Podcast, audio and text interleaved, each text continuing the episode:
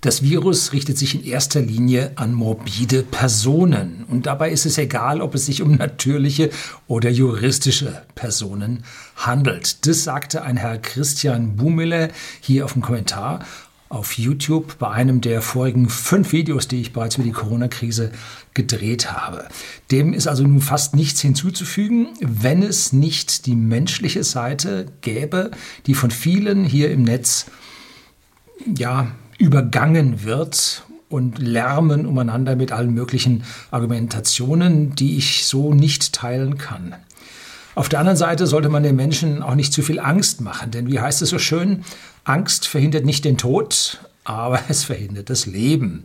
Das angenehme Leben ist dabei gemeint. Das heißt, man kann sich zu Hause vor lauter Angst einsperren, aber dann ist halt auch das Leben an der Stelle nichts mehr wert. Heute möchte ich also mal ein paar tiefere Gedanken zu der Sache loswerden.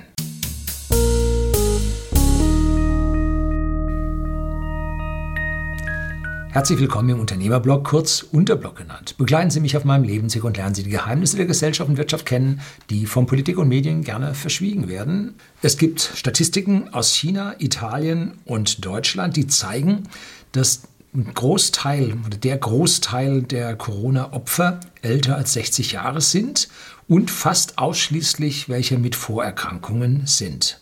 Und dann kommt die Aussage, ganz populistisch daher, alles nicht so schlimm, wären eh alle bald gestorben. Äh, zum Beispiel an Influenza, ganz normale Influenza. Also macht euch nicht verrückt, äh, alles easy. Und weiter geht es dann, ja, jedes Jahr sterben 25.000 Menschen an Influenza. Jetzt sind es bei uns am 26.03.2020 gerade mal 206 Tote. Außerdem seien die Zahlen alle falsch, weil der Test ungenau sei und die ja, 3547 Menschen erst wieder gesund geworden wären. Wie kann das sein? Äh, bei über 37.000 Fällen in Deutschland kann das doch nur falsch sein und so weiter. Dann geht es in einer Tour weiter und dann kommen die Verschwörungstheorien über ein menschgemachtes Virus bis hin zur New World Order und fröhlich so weiter. So, also das, vieles von dem, was ich gerade gesagt habe, stimmt alles nicht, mm, wird aber so permanent gesagt und durch die mehrfache Wiederholung wird es an dieser Stelle nicht besser. Wenn man 30 Jahre alt ist und seine Eltern oder Großeltern nicht lieb hat, sondern sagt, ach, ja, oder positiver Seite wäre, man hat gar keine mehr, dann meint man instinktiv, man könnte sich die Meinung ja leisten, weil man ja durch seine Jugend an dieser Stelle geschützt ist.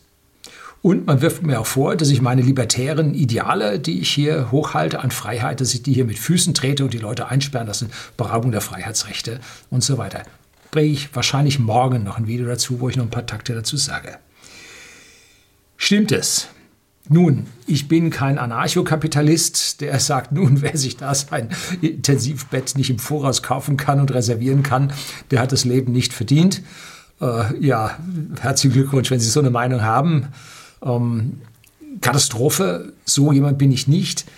Ich bin jemand, der ja an dieser Stelle schon ein Stück weit betroffener ist und sich in diese Meinung hineinversetzen kann. Ich muss mir persönlich um Faktor, ja mindestens mal Faktor 20, vielleicht auch um Faktor 50 mehr Sorgen über ein Überleben machen, als der Schnitt der hier Zuseher, der irgendwo bei 35 bis 40 liegt. So, also damit habe ich hier von meinem feuchten, grauen neuronalen Prozessor hier dann doch ein paar andere Gedankengänge als hier der Großteil der Zuseher auf dem Kanal. Und für Sie eine schlechte Nachricht, die meisten hier auf dem Kanal sind männlich. Also sie trifft es auch höher als der weibliche Anteil. Und jetzt will ich Sie mal ein bisschen auf den, auf den Weg führen, warum ich so denke. Kennen Sie den Film äh, Soylent Green hieß der im Original. Und auf Deutsch hieß der Jahr 2022, also 2022, noch zwei Jahre hin, die überleben wollen. Das war ein Film aus dem Jahr 1973, Club of Rome, Untergang der Welt. Äh, ja, es war die Apokalypse angesagt und mit Charleston Heston wurde ein Film gedreht. Und die finden Sie heute auf den Streaming-Plattformen, kostet irgendwie so zum Laien 4 Euro. Und da geht es darum, dass die Menschen eine Lebens- Dauer haben, die sie nicht überschreiten dürfen Und mit Ende dieser Lebensdauer, ich weiß nicht, war das der Film, wo diese rote Lampe in der Hand aufleuchtet? Ich glaube, das, das war der. Da müssen sie sich dann äh, im Zentrum äh, abfinden, einfinden, wo sie dann in eine bessere Welt wechseln.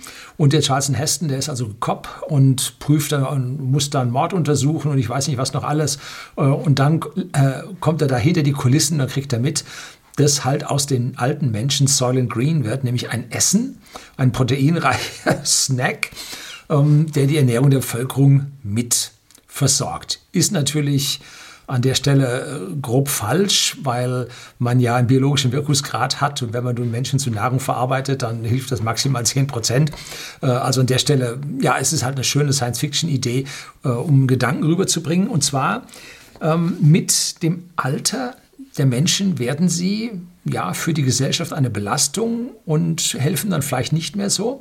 Und ich war in Nordnorwegen auf Urlaub schon länger her und da haben wir ein Museum uns angesehen. Es war nicht die, wo ich mit dem Tesla zum Nordkap gefahren bin, habe ich hier unten das Video für Sie. Äh, nein, das war schon viel früher und da waren wir in einem Museum da oben in Nordnorwegen und da wurde gezeigt, wie also die Menschen ihre Alten auf den Schlitten gebunden haben und den dann über die Klippe haben rutschen lassen, damit die weg waren. Das ist eine ganz einfache äh, kapitalistische Rechnung. Wenn das Net Worth des Menschen niedriger oder kleiner als null ist, kommt er weg. Wenn er also der Sippe nicht mehr helfen kann, dann muss er weg. Und das ist im Prinzip dort, wo ja der Mensch ganz, ganz knapp überleben kann, ist es auch eine Notwendigkeit, um die Spezies weiterzubringen. Das hat man früher da gemacht. Äh, ganz, ganz schwierig. Und auch das ist in unserer Gesellschaft, ist das immer noch mit drin. Und zwar an dem Punkt, wenn es heißt, das Schiff geht unter, Frauen und Kinder zuerst. Nicht Kinder und Frauen zuerst, sondern Frauen und Kinder zuerst.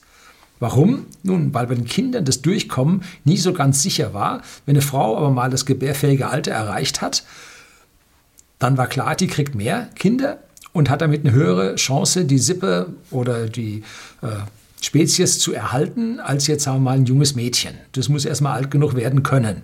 Also darum heißt es Frauen und Kinder zuerst. Das ist der Hammer, ne? Und es gibt da sogar ein Fachwort zu, habe ich nachgeschlagen, Senizid. Hm. Gibt es einen Artikel von der NZZ, ich meine, die wäre aber, der wäre hinter der Paywall. Ich gebe Ihnen den Link unten trotzdem.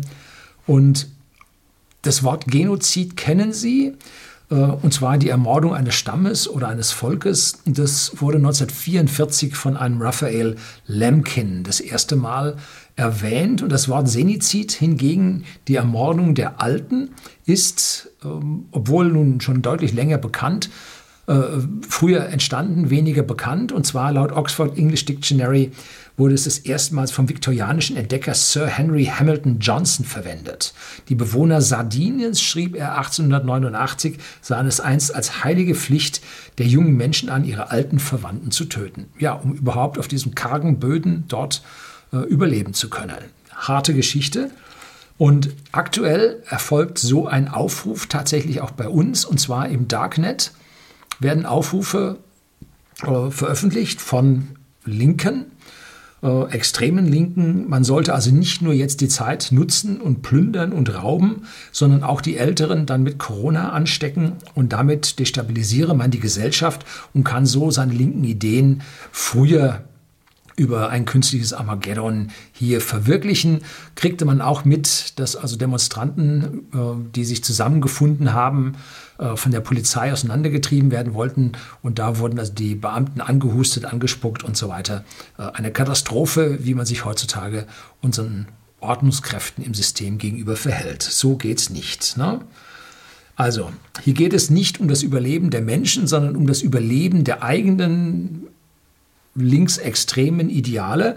Und Friday for Future ist an der Stelle ja auch nicht anders.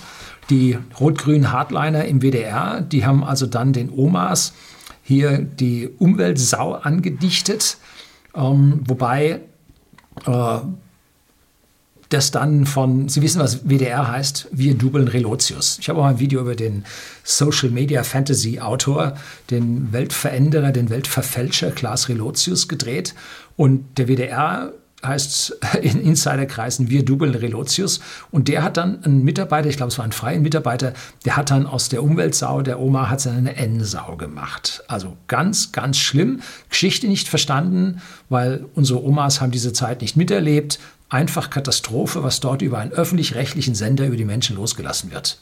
Ganz, ganz schlimm. So geht es nicht. Äh, andere von der stark libertären Seite aus sehen also dann die Beschränkung der Freiheit, Bewegung, Geschäftstätigkeit und so weiter durchaus bedeutender als das Aussetzen unserer Älteren dieser Ansteckungsgefahr. Ne? Ein guter Teil der Älteren ist auch ganz schön blockheaded, wie man so sagt. Man hat sie hier bei uns in Seeshaupt am Steinberger See, wo whisky.de, der Versender für hochwertigen Whisky an den privaten Endkunden. Und wir versenden auch jetzt in Zeiten der Krise. Zu Hause ist, dort sah man also die Alten zusammenstehen und miteinander ratschen. Es war gerade schä und zum Abschied wurde sich geherzt. Ähm, ja, nichts verstanden, keine Fragen. Sinizid ist angesagt, aber untereinander, ne? nicht von den Jüngeren her. So, ähm, da gibt es eine Studie, ist ungefähr vor zehn Jahren erschienen, habe ich mal gegoogelt gehabt, dass über 65 Jahre Alter zwei Drittel der Menschen sagen, Krankheit ist Gott gewollt. Kann man gar nichts machen, Gott gewollt. Und bei den unter 35-Jährigen ist es genau andersrum. Da sagen zwei Drittel der Menschen, man hat einen sehr wohl einen Einfluss auf seine eigene Gesundheit. Und da sieht man dann, wenn die Alten da durch die Gegend rollen, Rollatoren äh, und sich da in dichtestem Abstand miteinander unterhalten, dass hier diese gottgewollte Plage unter denen immer noch präsent ist. Was wäre jetzt gewesen, wenn man nun die Pandemie auf Deutschland losgelassen hätte und hätte nun gesagt, alle über 60 und die Risikogruppen bleiben bitte zu Hause? Und dann hätte man der Versorgung mit Essen auf Rädern bis an jede einzelne Tür da äh, machen müssen, durchsetzen müssen. Und damit hätten dann die arbeitenden Teil, der arbeitende Teil der Bevölkerung sich tatsächlich ihr Geld selber verdienen können und hätten nicht jetzt von Staatshilfe und Zuschüssen leben müssen. Ähm, die Wirtschaft liefe halt weiter, brummte weiter und wir wären dann nicht so in die Krise reingekommen. Aber viele Alte hätten sich nicht daran gehalten. Und wenn dann die junge Gesellschaft nach ein paar Wochen so richtig durchseucht gewesen wäre, wären die Alten, die sich nicht daran gehalten hätten, gefallen wie die Fliegen. Ne? Wir hätten also diesen Senizid billig in Kauf genommen. Du hast dich ja nicht dran gehalten. Ne? So, bist selber schuld. Wenn wir das dann mal ein bisschen anfangen zu rechnen und sagen, wir haben in Deutschland 83 Millionen Einwohner, 22 Millionen, also ungefähr ein Viertel, ist davon über 60 und 50 Prozent der über 60-Jährigen, habe ich im Ärzteblatt gelesen, haben mindestens eine Vorerkrankung. Also wir haben 11 Millionen gefährdete Personen, wenn man die Jüngeren mit Vorerkrankungen nicht dazu nimmt. Und wenn man davon jetzt 50 Prozent nicht schützen könnte und 10 Prozent der davon, also die 11 Millionen, äh, wenn man 50 Prozent davon nicht schützen könnte, wären es also 5,5 Millionen und 10 Prozent der Älteren sterben, dann wären das 550.000 Tote. Wer will das verantworten? Ne? Zweite Frage. B. Hätten wir genügend Personal, um diese Menschen zu versorgen zu Hause in der Isolation? Weil wir hätten ja einmal die Alten, die 20 Prozent zu Hause lassen müssen, und dann auch die Vorerkrankten unter den Jüngeren. Das sind mindestens 5 Prozent aus der Gesamtbevölkerung, eher mehr. Äh, beim Zustand unseres öffentlichen Dienstes wage ich zu bezweifeln, dass wir das geschafft hätten. Also dann hätte es also Zwangsmaßnahmen gegeben, da hätte man Arbeitsdienst für Alte und dann wäre dort ein unerkannt Infizierter gewesen, der hätte dann ins Altersheim reingeliefert, boah, mäht das Altersheim dahin, wie wir es jetzt in Würzburg gesehen haben. Ne? Ähm, es gab da auch solche unsäglich falschen Aussagen. Man hätte also in Italien die Alten alleine gelassen, die Jungen wären weggerannt und so. Ganz falsch, ganz falsch. In Italien ist es üblich, dass die Generationen unter einem Dach leben. Und warum? Weil man dort so einen hohen ja, Eigenanteil oder an Wohnungsbesitz hat. Und da wohnt man halt mit drei Generationen unter einem Dach. Und dann bringen die Jungen Corona rein und stecken die Alten, die unter einem Dach wohnen, an. Peng. Bei uns ist das nicht so, weil wir zu einem gewissen Teil unsere Alten halt in Altenheimen und Pflegenheimen unterbringen und damit sowieso die Trennung in der Gesellschaft vorhanden ist. Also man sollte nicht mit Fingern auf Italiener zeigen, sondern man sollte lieber mit den Fingern auf uns zeigen, die wir die Alten ja, so schlimm abschieben. Äh, so. Und wird von den Punkt C, von den ganzen, ja, ich muss schon sagen, Klugscheißern, ein Punkt übersehen. Die neuesten Daten aus USA, und zwar habe ich da einen Link für Sie vom Ärzteblatt ganz unten, zeigen, dass fast 40 Prozent der Covid-19-Patienten, die krank genug waren, um zwingend ein Krankenhaus aufsuchen zu müssen, äh, weil sie sonst einen deutlich erhöhten ja, Todes, Todeswahrscheinlichkeit gehabt hätten, zwischen 20 und 54 Jahre alt waren. 40 Prozent. So, und jetzt mal sich mal Gedanken, was da für eine Horde an Menschen dahinter steckt. Ne? Das ist das eigentliche Problem. Die Jugend wiegt sich in einem trügerischen Sicherheitsgefühl und 38 Prozent der Hospitalisierten in der Studie waren jünger als 65 Jahre. 29 Prozent sogar jünger als 20 bis 44 Jahre. Also genau die Zielgruppe hier auf dem Kanal. Ne? Wenn wir also einen größeren Anteil hospitalisieren lassen würden, in Anführungszeichen, und wenn es nur zwei Prozent der Jugendlichen sind, sind ja viel weniger, die da anfällig sind, ins Krankenhaus schicken müssten, dann sind es bei, sagen wir mal, einem Viertel Bürgern, die infiziert wären, also 20 Millionen, schon 400.000 und das bei 500.000 Betten. Die sind ja nicht leer, die sind voll. Also da gibt es überhaupt keinen Weg, dass dann die Jungen rein können. Ne? Wir brauchen deswegen Notlazarette. Drum werden die gerade überall aufgebaut und eingerichtet. Ne? Und wer nun laut Neoliberalismus schreit und sagt, die Betten sind künstlich abge, äh, weggenommen worden, alles nur wegen des Geldes und so weiter, so stimmt es nur bedingt. Das ist jetzt nicht zwingend richtig. Wir haben in nur 20 Jahren oder in 20 Jahren haben wir 13 Prozent der Betten in Deutschland verloren. Bitte genau mal die Statistiken anschauen. Von 571.000 auf 497 oder so. Und das ist jetzt nicht passiert, weil wir gesagt hätten, nee,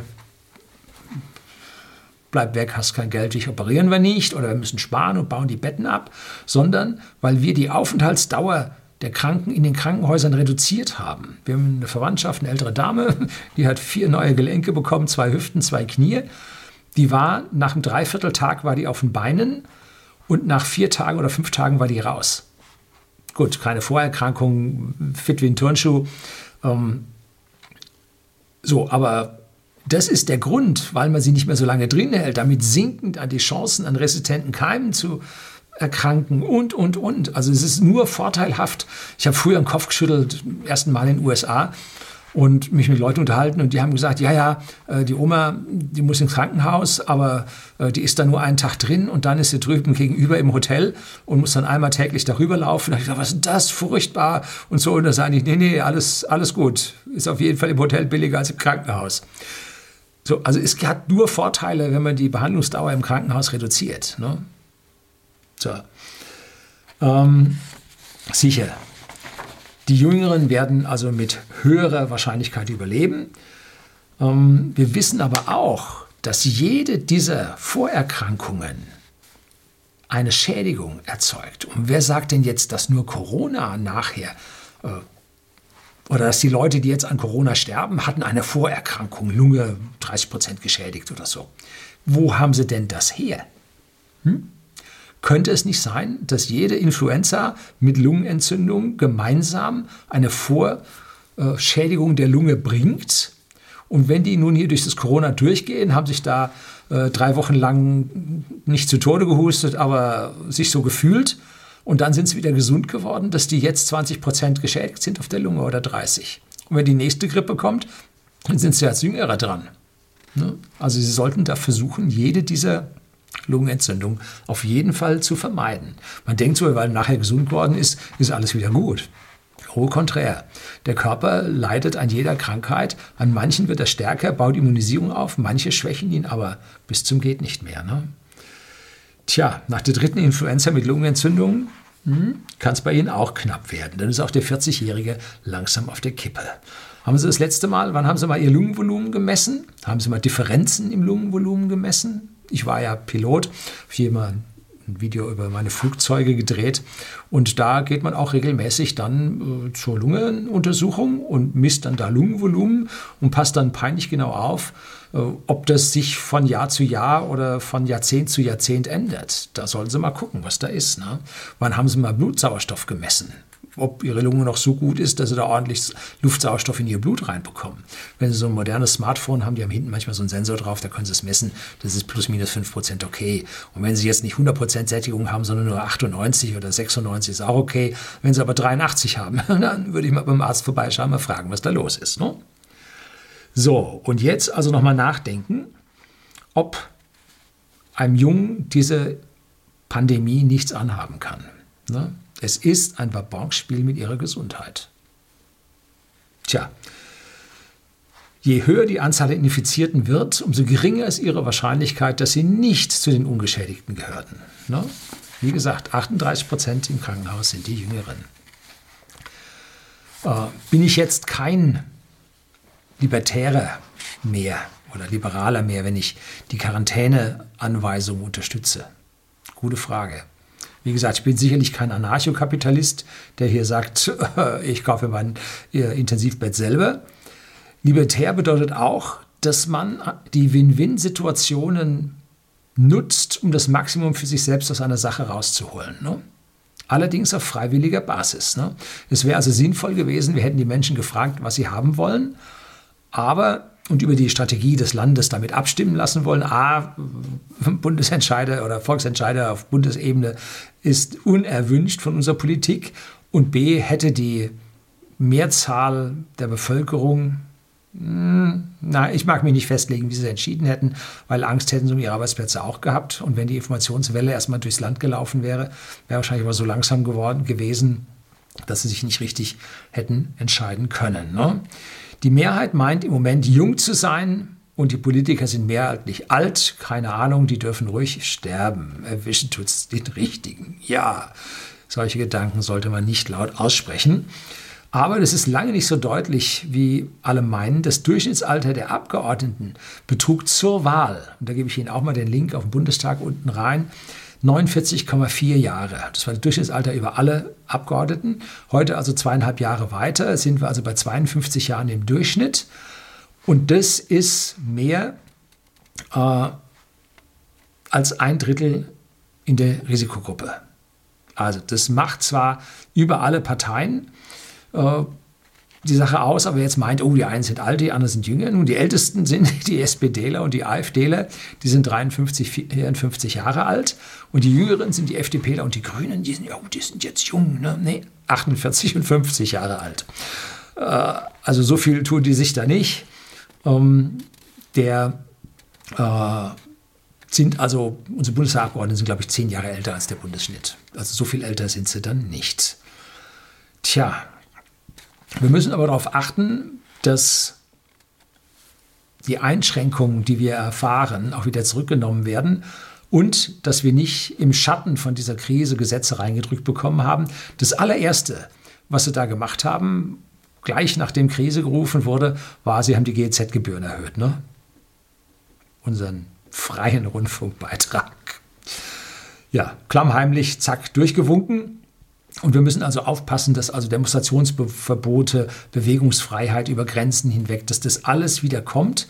Und wenn sich Politiker Freibriefe ausstellen wollen, ist das eine üble Geschichte. Und da finde ich es sehr, sehr gut, was der Herr Söder gesagt hat, äh, dass er jetzt einen Rat einberufen hat aus zwei ehemaligen Verfassungsrichtern, ich glaube in Bayern, und noch einer weiteren Person, habe ich mir nicht merken können, die darauf achten, dass hier unabhängig von der Politik, dass hier nicht drüber geschlagen wird und die ersten Klagen hat es schon gegeben und da hat sich der Söder sogar für bedankt, ähm, weil sie nämlich übersehen haben, sie haben etwas verkündet, dafür gab es keine gesetzliche Grundlage, haben sofort danach geklagt und jetzt werden sie diese Entscheidungen nachholen und wie es auch ausschaut, werden die Parlamentarier da alle zustimmen. Ne?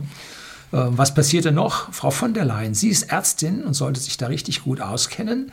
Sie hat gleich im Schatten der Krise gleich mal angekündigt, sie werden jetzt äh, Neumazedonien und Albanien mit den ja, Vorbereitungen für den Eintritt in die EU werden sie damit aufnehmen. Haben die in Brüssel nichts anderes zu tun?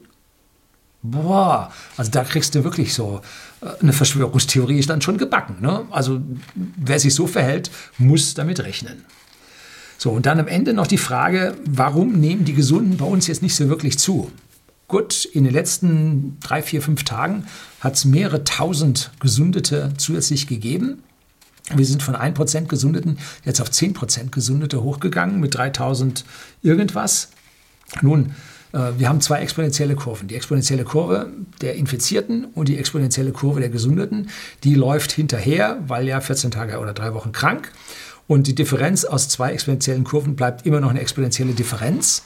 Aber wir haben es wohl anscheinend geschafft, dass unsere Aktionen tatsächlich wirken und wir jetzt auf einen linearen Anstieg gekommen sind. Wir haben nur noch 3000, 3500 Neuinfizierte jeden Tag und Italien hat es auch aus dem exponentiellen Anstieg in einen linearen Anstieg geschafft und hat noch 4000 bis 4500 Neuinfizierte pro Tag. Das ist eine richtig gute Nachricht. Da scheint es jetzt, da ist es anscheinend so, dass wir die Sache an der Stelle reinbekommen. Am Ende ist es völlig egal, was testen und zeigen. War der Test war falsch und so viel zu wenige und wir haben zehnmal mehr Infizierte. Ja, mag ja alles sein. Äh, am Ende zählt der Strich auf dem Papier, wenn wir absummieren, wie viele Tote wir haben. Und da gibt es eine ganz, ganz tolle Webseite, die man hier mir genannt hat, und zwar Euromomo, Mortality Monitor. Europäische Mortality Monitor, also die Sterberaten, und das ist nach Ländern aufgeteilt, wie nun die Todeszahlen sind, und zwar über die vergangenen Jahre. Und da kann man wundervoll sehen, wundervoll, da kann man sehr deutlich sehen, wie die Toten von der KW 50, also richtig ja, zum Jahreswechsel bis zur KW 10, wo es dann mit dem Kalten so langsam aufhört, äh, wie da die Todesrate hochsteigt und da auch dann bitte die, Ergänz äh, die Erklärung am Anfang, 25.000 Tote an der Grippe pro Jahr hat es bei uns nur in einem Jahr gegeben, 2017, 2018 und das war die härteste Grippe seit 30 Jahren. Normalerweise haben wir 3.500 bis 5.000 Tote jedes Jahr in Grippe. Jetzt hat Corona schon äh, bei uns, hatte ich da am Anfang gesagt gehabt, 200 und so viel haben wir jetzt. Ähm, und das werden schon noch mehr werden. Und wenn wir es hätten laufen lassen, dann können wir ja vergleichen, wie viel Tote es in Italien gegeben hat. Dann werden wir vergleichen können, wie viel Tote es im Iran gegeben hat. Da hat es Satellitenaufnahmen gegeben, die veröffentlicht haben von der Stadt Gom und da ist so ein Heiligtum von einer Cousine von Mohammed. Das wurde geschlossen, damit die sich da nicht gegenseitig anstecken. Dann wurde das von Protestanten gestürmt. Jetzt fallen die dort wie die Fliegen. Äh, mit Satellitenaufnahmen hat man gesehen, wie man jetzt auf dem Friedhof von Gom, der ist im Nordwesten der Stadt, wie man dort also Massengräber jetzt aushebt. Und die eine Universität vom Iran, eine der großen, da hat der Wissenschaftler gesagt, internationale Hilfe gerufen und hat gesagt, ja, äh, sie gehen von bis zu 3,1, 3,5 Millionen Toten aus. Also da sieht man dann, wenn man es laufen lässt, kriegt man richtig viele Tote.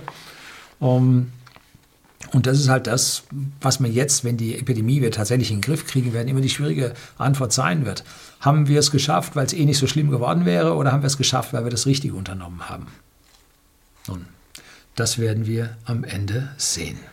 Am Ende werden wir nur das relative Abschneiden der Länder untereinander gesehen haben. Warum war es denn in, in, Asien so gut? Warum lief das so perfekt dort? Perfekt. Warum lief das so glimpflich dort ab? Nun, die hatten vorher SARS und MERS. Erkrankungen mit weitaus höherer Todesrate. Nochmal Faktor 5 bis 10, glaube ich. Und der war allerdings mit Fieber viel, viel früher feststellbar. Und damit konnten sie das viel, viel besser eindämmen, einfangen, haben gemerkt, wie sie die kriegen. Und die Methoden, dort die Bewegung zu verhindern, ist weitaus rabiater als bei uns. Und das zeigt, wie nun dieses Social Distancing, was wir durchführen, wie das tatsächlich dann am Ende gemerkt, ge, gewirkt hat. Ähm, ja, und jetzt ist China drüber weg und kann hurtig anfangen zu produzieren. Ja, nicht ganz. Wie viel Immunisierte haben Sie jetzt? 80.000? Das sind nicht mal ein Promille der Bevölkerung. Ne? Man kann jetzt natürlich hingehen und sagen, okay, es waren zehnmal mehr infiziert, weil die Zahlen sind falsch. Macht auch noch kein Prozent. Also eine Herdenimmunität kriegt man hin, wenn man so 60, 70 Prozent hinbekommt. Aber vorher gibt es die Also nicht wirklich und damit kann diese Pandemie, auch wenn wir sie dann besiegt haben, immer wieder neu aufflackern. Und wie lange wird das alles dauern? Ist ja auch immer die Frage, wie lange geht's? Nun, Bill Gates hat 2015 bereits so etwas vorgestellt, dargestellt, und zwar bei einem Vortrag auf TED. Gebe ich Ihnen unten den Link rein. Sehr, sehr schöner Vortrag. Und der hat gesagt, also er geht von mindestens, hat also aktuell im Interview gesagt, von mindestens zehn Wochen aus, bis man das im Griff hat. Wir werden also einen langen Einfluss bis in den Sommer sehen. Und wer glaubt, dass nach Ostern die Schule beginnt, also ich kann es mir noch nicht vorstellen. Das wird also dann der Inhalt des nächsten Videos von über Corona sein, wieder die wirtschaftlichen Auswirkungen. Und ich nenne ja diese Videos dann über die Weltwirtschaftskrise. Das soll es für heute gewesen sein. Herzlichen Dank fürs Zuschauen.